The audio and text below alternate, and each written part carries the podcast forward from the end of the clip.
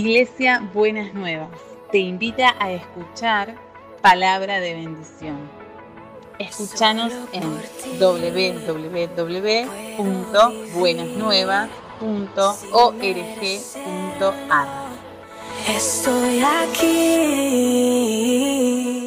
Dice la palabra de Dios en el, libro de, en el primer libro de Reyes, ahí en el Antiguo Testamento, capítulo 19. Quiero leerles por empezar desde el versículo 3 al versículo 5 para volver sobre la vida de un personaje inmensamente pintoresco de la, de la Biblia, de las Escrituras, que se llama Elías. Dice que Elías se asustó. Interesante eso, ¿no? Cualquier similitud con la realidad actual en la vida de muchos de nosotros este, no es mera coincidencia. Dice, Elías se asustó y huyó para ponerse a salvo.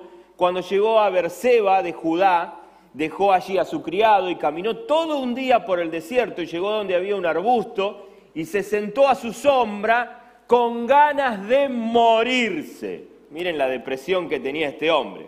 Y dice, estoy harto, Señor. Lo voy a repetir esto. La palabra harto es una palabra que a lo largo de mi vida el Señor ha tenido que trabajar conmigo muchas veces, porque muchas veces yo mismo me encontré con esta misma confesión del querido Elías. Estoy harto, me cansé. ¿no? Y aquí Elías dice, estoy harto, Señor, protestó. Quítame la vida, pues no soy mejor que mis antepasados. Luego se acostó debajo del arbusto y se quedó dormido. Una clarísima, cualquier psicólogo creo que podría en este momento obviamente diagnosticar una profundísima depresión en el querido Elías. Pero yo quisiera hacer notar una pequeña expresión que es rara, que es extraña, que utiliza Elías en este momento. Y esa expresión es, quítame la vida, pues no soy mejor que mis antepasados. Y voy avisándoles que no nos habíamos puesto de acuerdo con Norberto sobre el pasaje que ministró en esta mañana, pero quisiera que en el, día de hoy pensemos y nos detengamos un poquito a pensar un poco en lo que venía Norberto construyendo al momento de ministrar sobre nuestras vidas. Él dice, no soy mejor que mis antepasados. Y uno dice, qué extraña esta expresión de depresión en el querido Elías. Pero hay aquí un dato pintoresco y, notable para, hacer, eh, para señalar, que es que en la cultura hebrea, hebrea eh, la, transferencia de generación a generación implicaba la propuesta y la convicción de mejorar el desempeño en la vida que habían tenido mis antepasados. ¿Cuál es mi, mi, desafío en la vida? Mejorar lo que papá y mamá hicieron. Hacer algo, por lo menos, aunque ellos hayan sido excelentes padres y madres, ser un poquito mejor que ellos. Esa era la propuesta, el desafío que la propia cultura imponía en las personas que participan de esa experiencia. Y ese, de alguna manera, es un desafío que Dios te propone a vos y a mí. El desafío que Dios nos propone es mejorar lo que nuestros antepasados han hecho. No desde un lugar eh, obsesivo, no desde un lugar de sobreexigencia, y, obviamente pienso en muchos de los, que, de los que participamos aún de esta congregación, que de repente miramos a nuestros padres y la vara es altísima, ¿no? Uh, mejorar lo que papá, el desempeño de papá y mamá es, wow, es una carga demasiado pesada sobre mis hombros. Pero la buena noticia frente a esto es la gracia de Dios. Que, no viene sobre tu vida con sobreexigencia, sino con el desafío de ver cómo nos mejoramos cómo hacemos algo en la vida que realmente nos catapulte a lugares mejores. ¿Cuál era el elemento, uno de, los elementos de peso, de depresión en el querido Elías? Encontrarse mirándose a sí mismo y no ver que había hecho un salto de calidad en cuanto a lo que sus antepasados habían hecho, en medio de las circunstancias complicadas y difíciles que tenían. Ahora, yo quiero, la primera propuesta que quiero hacerte en esta mañana, a vos que estás acá y a los que están en conexión con nosotros, es esta. No importa las circunstancias difíciles por las que vos y yo atravesemos, no importa por el miedo que te cause lo que estás viviendo, no importa lo que te asuste la realidad, la propuesta sigue siendo la misma. Y la propuesta es que vos y yo mejoremos día a día, crezcamos día a día, mejoremos de hecho, entre otras cosas, la performance de nuestros antepasados. Le traigamos a la vida una propuesta mejor, nos desarrollemos como seres humanos y hagamos un aporte significativo a la vida que sea superador. No estamos acá para sobrevivir, no estamos acá para levantarnos cada mañana y preguntarnos si olemos o no olemos o si tenemos, este, si nuestras papilas gustativas funcionan o no funcionan. Estamos para hacer un aporte significativo que sea de bendición a nuestra generación. Para eso estamos. Esa es la propuesta, ese es el desafío. Desde un lugar obsesivo y, sobreexigente, donde estamos todo el tiempo viendo cómo, cómo somos los mejores, no, no se trata de eso pero sí se trata de un acercarnos a Dios, confesar lo que nos pasa, vivir lo que estamos, eh, comentar y compartir con Él lo que nos está pasando y preguntarle, Dios, ¿cómo sigo creciendo? Poco a poco, paso a paso, pero ¿cómo hago para que cada día de mi vida sea significativo para mejorar como ser humano, para mejorar como persona?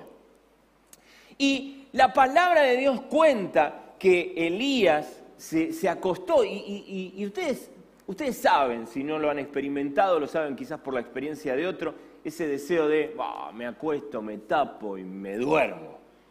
Como si, como si uno tuviera la ilusión de que cuando uno se despierte todo va a mejorar. ¿no? Que nos acostamos, nos tapamos y cuando nos destapamos ya, y nos despertamos ya no existen las circunstancias tan negativas y nefastas que quizás nos rodean. Y la mayoría de nosotros sabemos que después de la hora de la siesta, cuando nos terminamos de despertar porque ya no tenemos más sueño, el problema sigue estando ahí, la dificultad sigue estando ahí, las cosas complejas de la vida siguen estando ahí.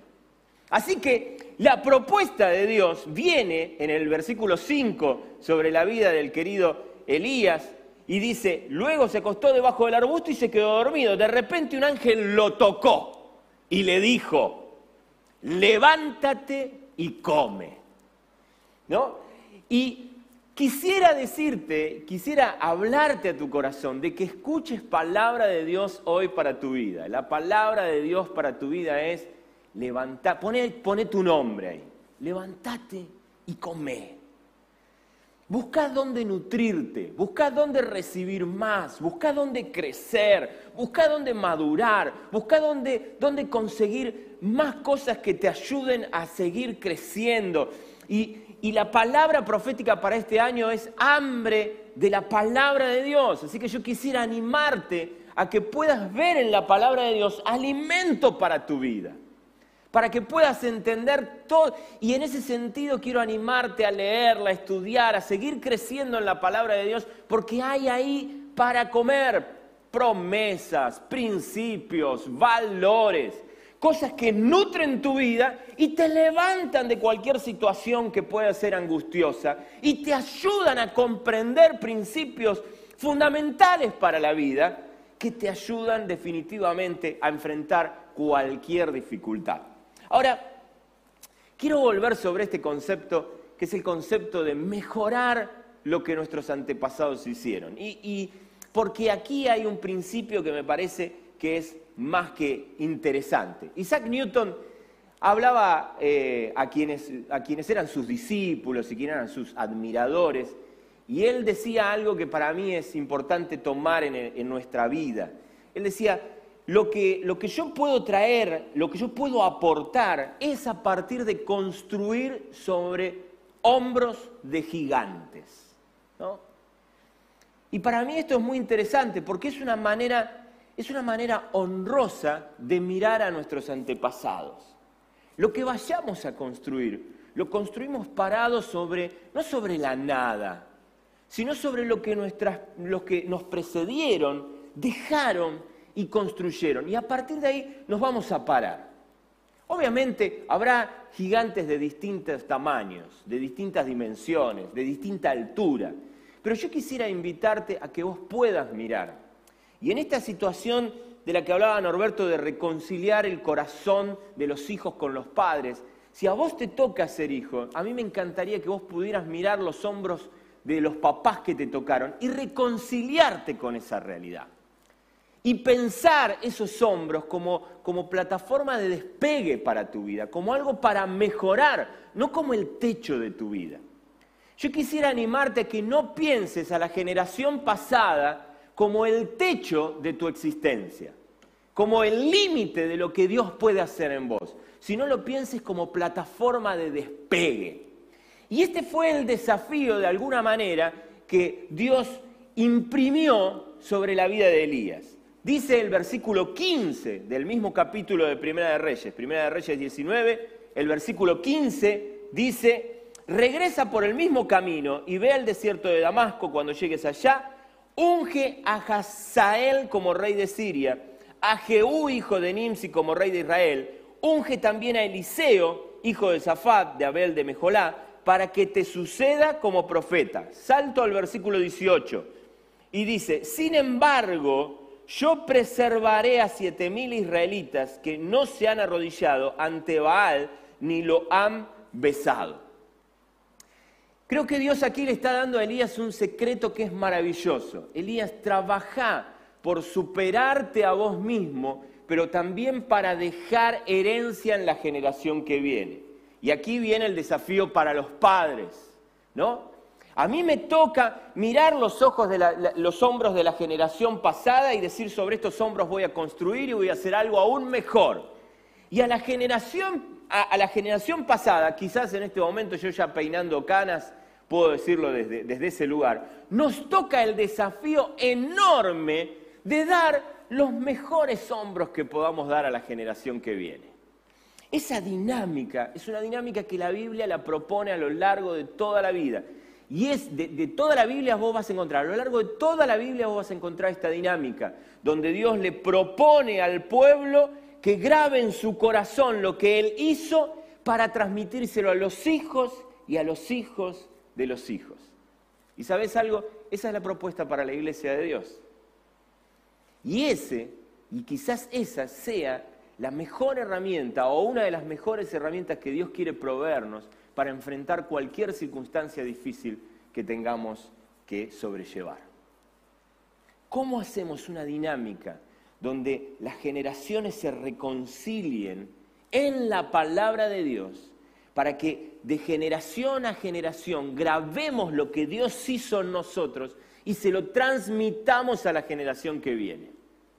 Ese es el desafío que te toca a vos y me toca a mí. ¿Cómo grabo en mi vida lo que Dios quiere hacer? ¿Cómo vuelvo a recordar que Él está conmigo? ¿Cómo vuelvo a comprender que Él me abraza con amor impresionante? ¿Y cómo se lo transmito a la generación que viene? A la, a la nueva generación, ¿qué quiero decirles? Miren, miren, digo miren y miremos porque por ahí me siento medio ahí como en el medio, ¿no?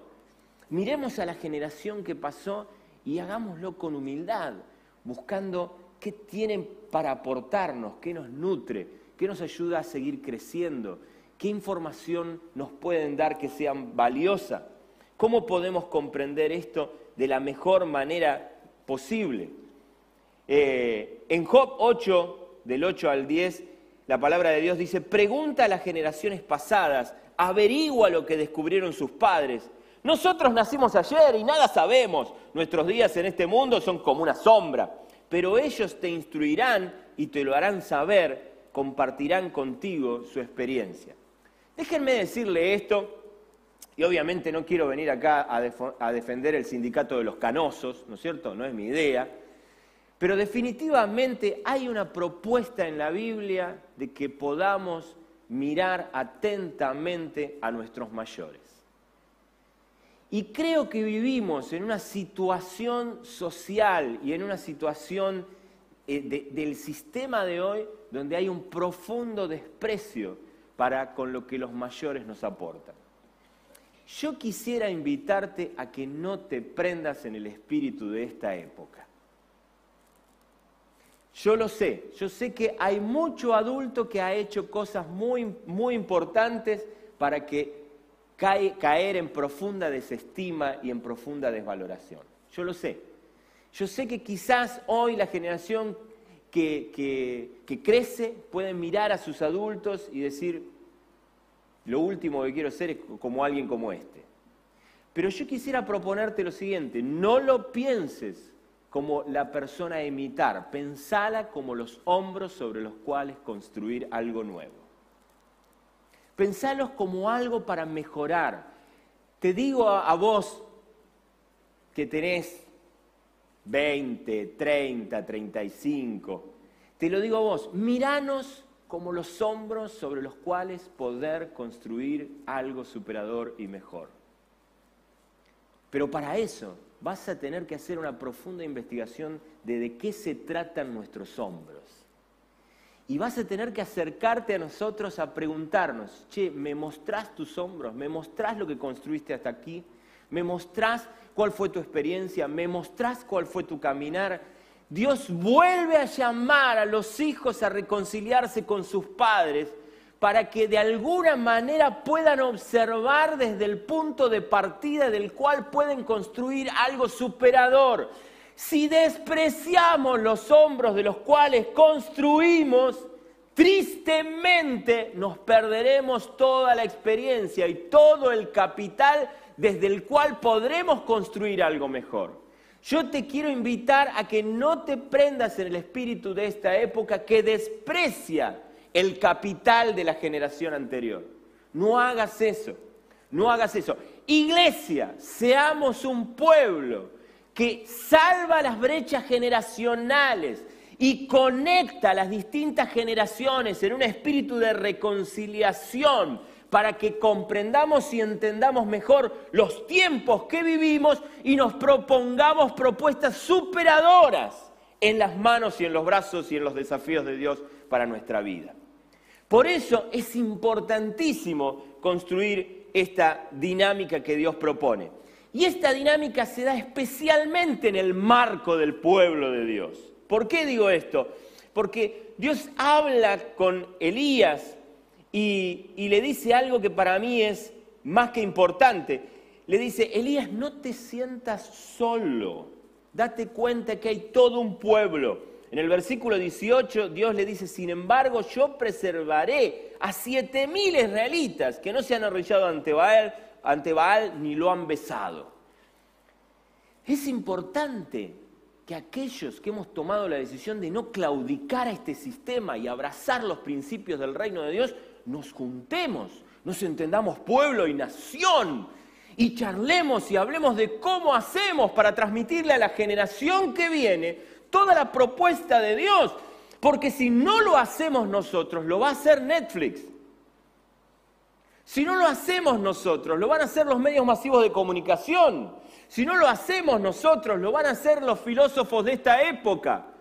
Si no transmitimos lo que Dios puso en nuestro corazón, otro lo va a hacer en nuestro lugar.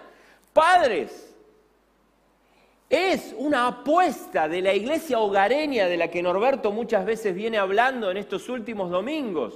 Es tu responsabilidad transmitirle a la generación que viene que hay una propuesta distinta que proviene del reino de los cielos y que trae fruto a una vida que mejora y crece y se extiende en el tiempo para hacer un aporte superador. No le regales la crianza de tus hijos a Netflix o a los youtubers de la época. No le regales la crianza de tus hijos ni a la escuela ni al sistema en el que estamos. No le regales la crianza de tus hijos a otro cuando Dios te dio la responsabilidad enorme de hacerlo. Reconciliate en el diálogo con tus hijos. Si tenés que pedirles perdón y decirle, hijos, quiero estar con vos, quiero caminar de tu mano, quiero estar al lado tuyo, quiero contarte de qué se tratan mis hombros sobre los cuales vos vas a construir, quiero contarte cuál es mi experiencia. Luego, tómala o déjala. Pero quiero invitarte a que realmente lo, lo puedas percibir. Ese es nuestro desafío. Ese es un desafío de iglesia y de familia que no podemos abandonar por nada del mundo, que no podemos perdérnoslo. Ahora, para mí es importante comprender esto en esta dinámica del pueblo de Dios, porque, porque de alguna manera hay algo que para mí es interesante observar, y es que de alguna manera Dios eh, tiene una, una, una, una táctica y una estrategia que para mí es importante que vos y yo comprendamos, porque esa táctica y esa estrategia tiene que ver muchas veces con Dios concediéndonos lugares. A mí me gusta ponerlo en esta manera, pensando en una metáfora futbolera o deportiva, en puestos que realmente quiere que juguemos. Y para mí es importantísimo que vos y yo comprendamos el puesto en el que Dios nos puso a jugar. Vuelvo sobre lo que decía Norberto hace un instante. El corazón de Dios está anheloso de que los padres se reconcilien con los hijos y los hijos se reconcilien con los padres. Son roles, son puestos en la cancha de la vida que cada uno de nosotros debe asumir. Y entonces la pregunta del millón es, ¿de qué te toca jugar a vos en esta vida? Porque cuando pensamos en cómo transmitirle a la generación que viene lo que, lo que Dios puso en nosotros, será fundamental comprender desde qué lugar lo hacemos. Fíjate que, que Dios le dice a Elías, anda, y le dice que, que unja a quienes serán los, los, siguientes reyes y unja a quien será su, su, sucesor como profeta.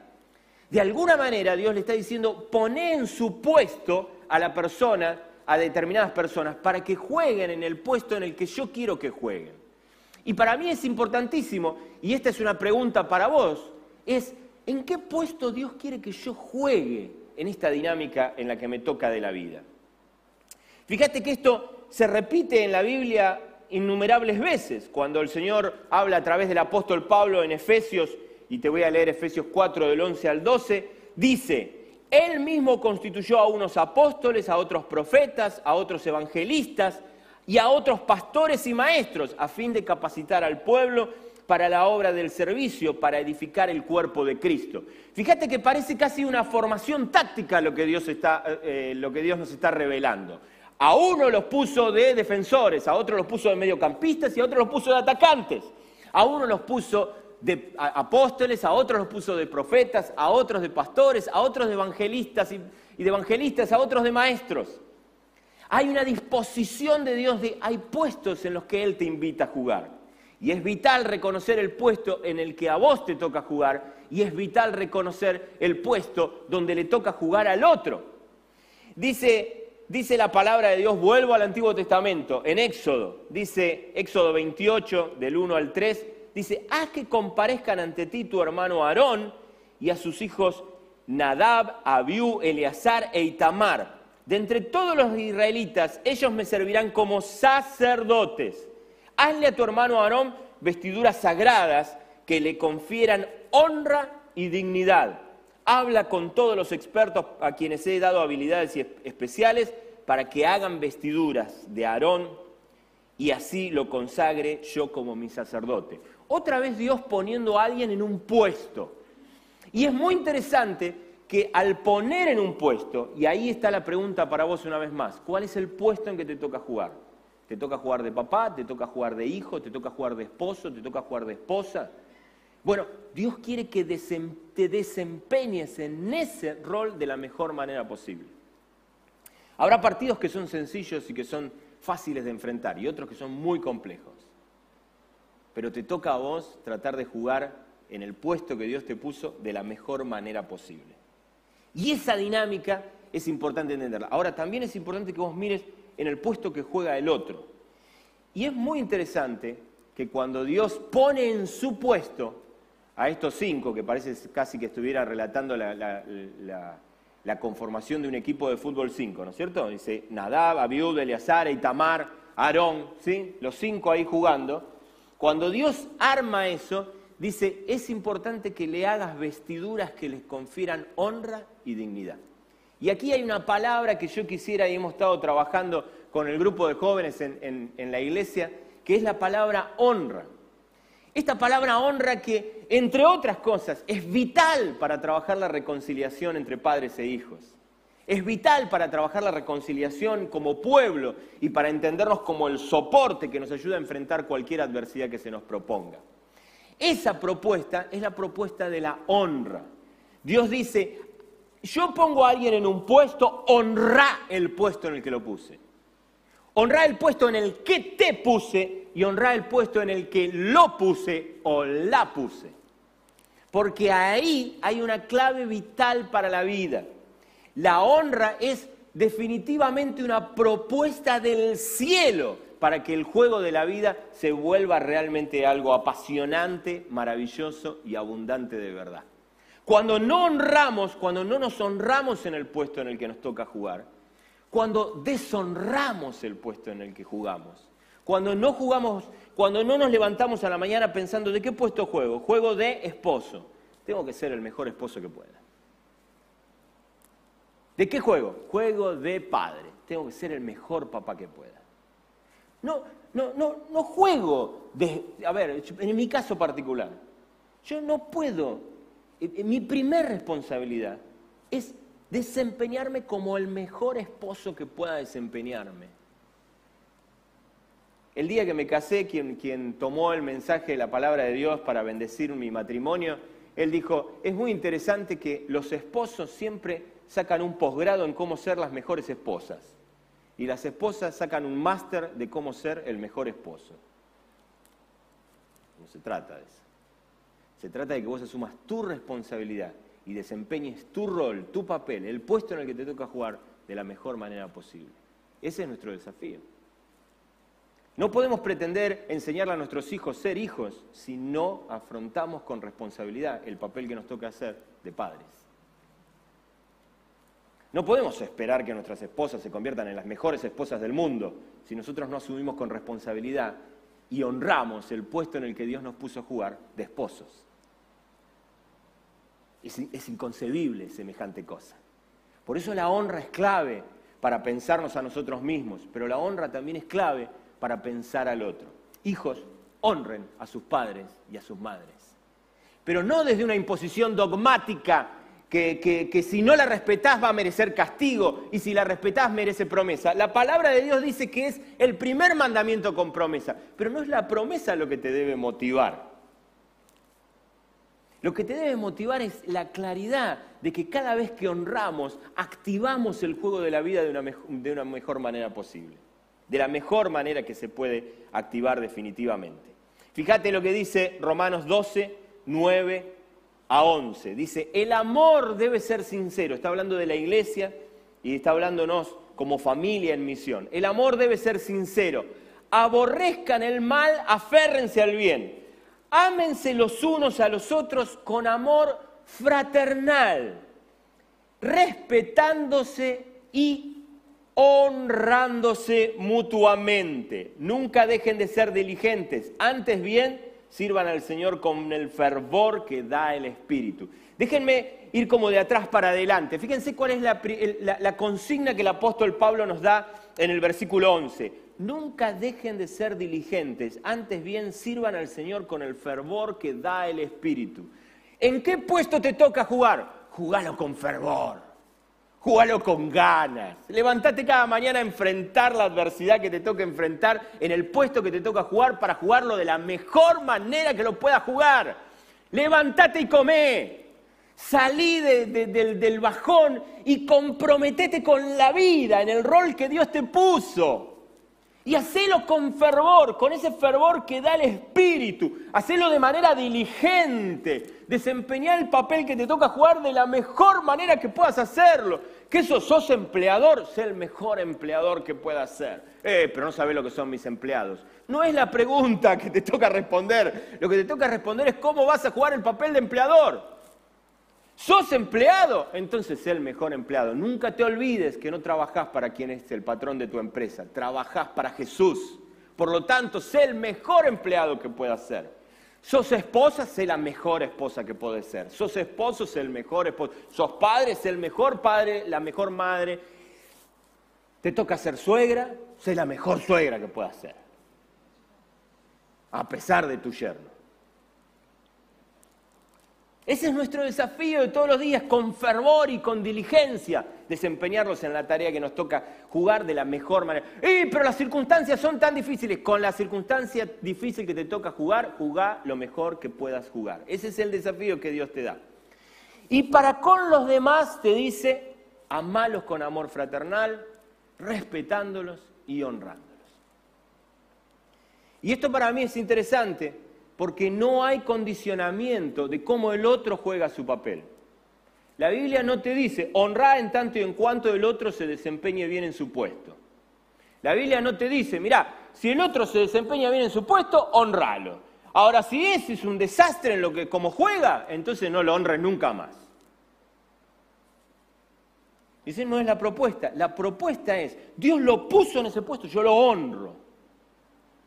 Me comprometo con esa persona, lo ayudo. Y aquí hay una clave fundamental de la vida.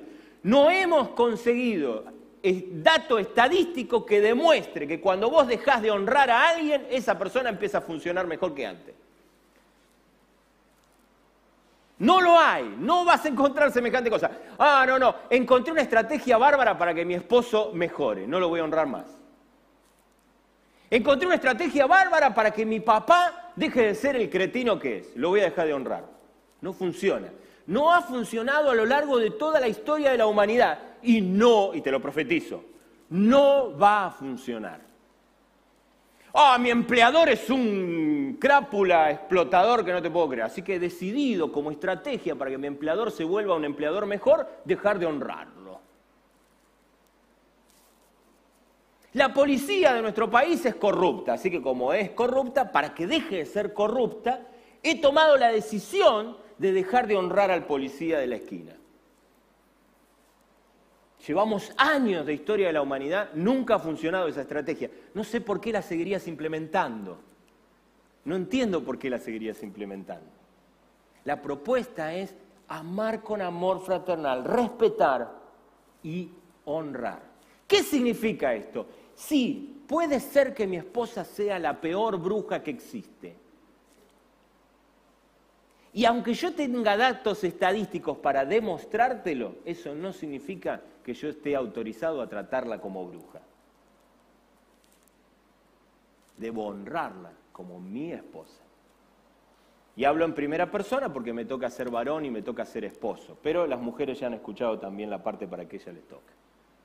Es exactamente lo mismo. Entonces aquí uno dice, pará, pará, pará, Germán, pero honra a tu padre y a tu madre. Entonces yo que tengo un hijo este, bastante locuaz y muy preguntón, me dice, papá, ¿pero qué significa eso de honrarte? ¿Tengo que eh, obedecerte en todo lo que me pidas? Y esto para mí es muy clave de entenderlo. La honra no es sinónimo de obediencia. Y déjenme decirle algo que para mí es importante. La honra es superadora como principio a la obediencia. Yo obedezco en mi deseo de honrar, en tanto y en cuanto, voy a hacer un juego de palabras, síganme atentamente, en tanto y en cuanto con mi obediencia honro. Si mi obediencia deshonra a quien está en autoridad sobre mi vida, entonces no debo obedecerlo. Lo voy a poner en primera persona una vez más para explicarlo. Yo entiendo que Dios ha puesto en mi vida como autoridad al queridísimo Norberto Zaraco. Él es autoridad sobre mi vida.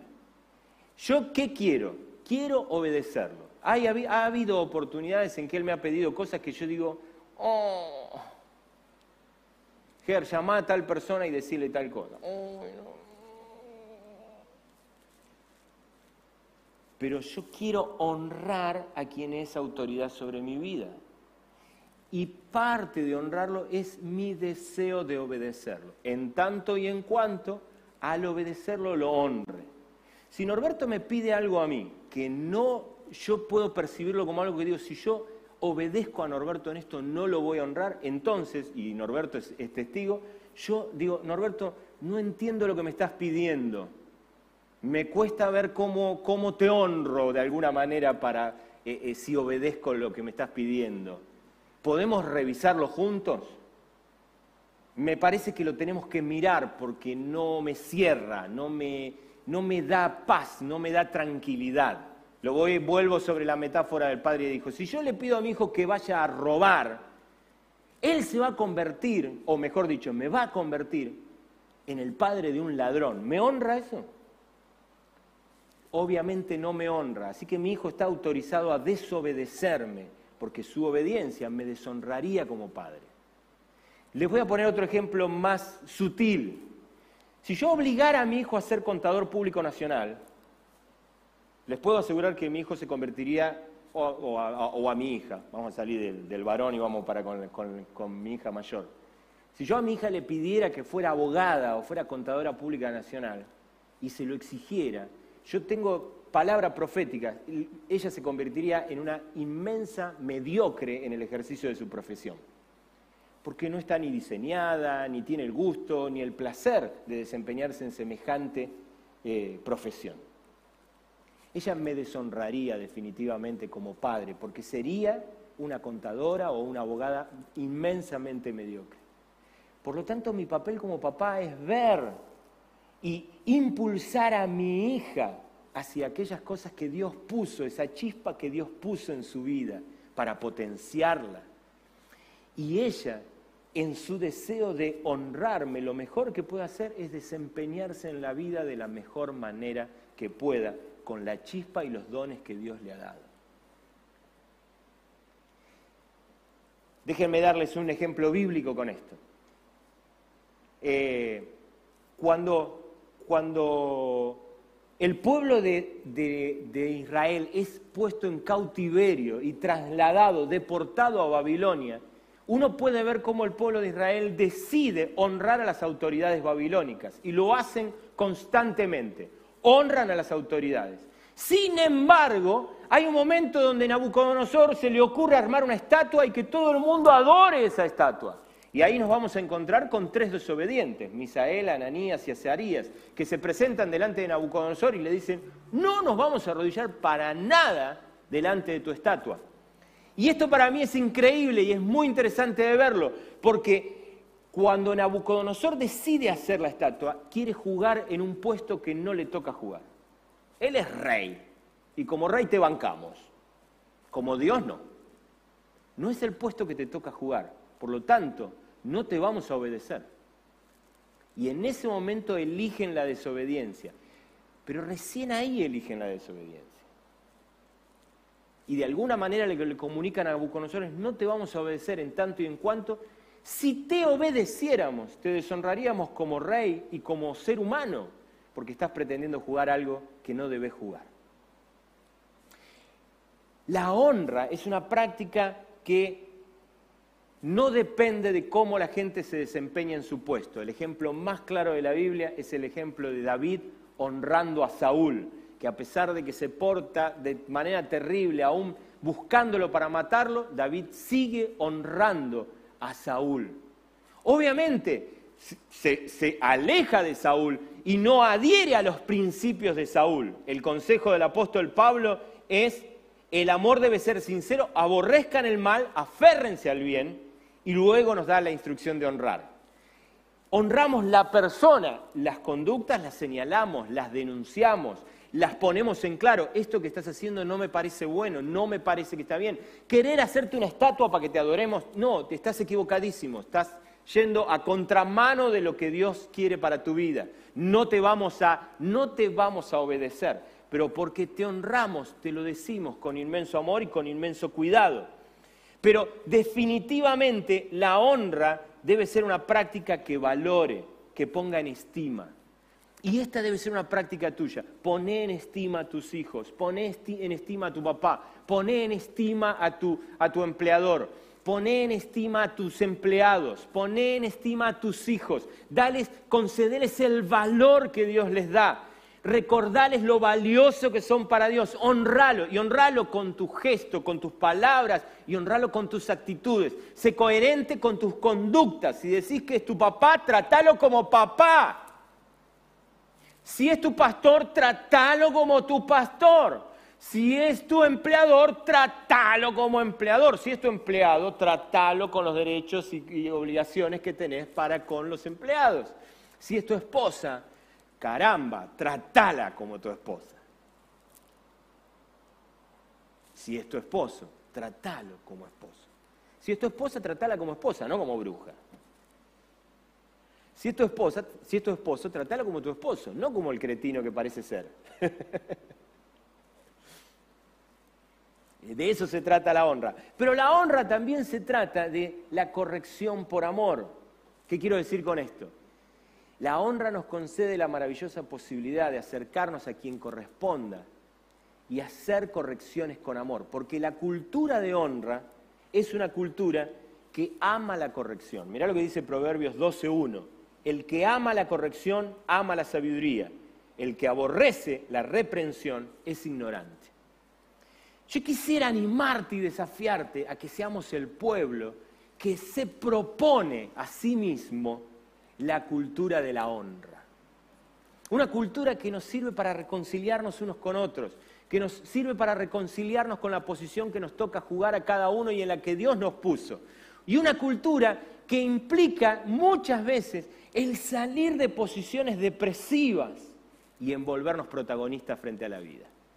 Que nos saca de los miedos y los, y los sustos que andamos teniendo por ahí pegados y que nos lleva a potenciarnos y a descubrir lo maravilloso de jugar en equipo con otros y experimentar la maravillosa posibilidad de ser protagonistas aún en las circunstancias más complejas.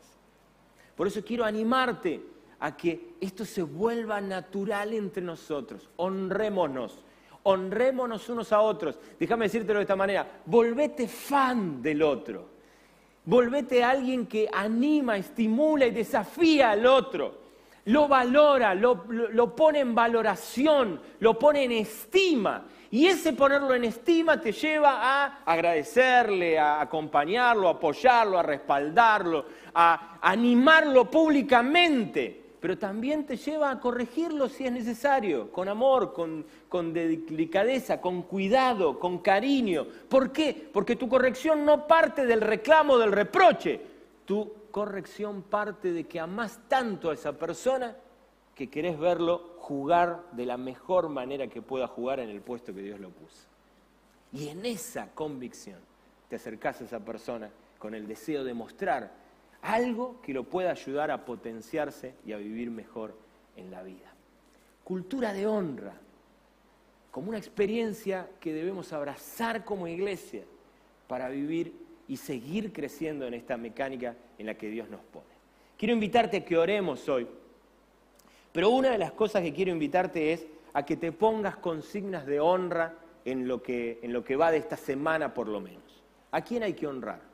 ¿A quién hay que honrar y sentarnos y decirle gracias por lo que significas para mi vida, gracias por el puesto en el que Dios te puso, gracias por lo que, lo que haces, quiero valorar y respetar y, honrar lo que, lo que Dios hace en vos y a través tuyo y lo que Dios puede hacer a través tuyo?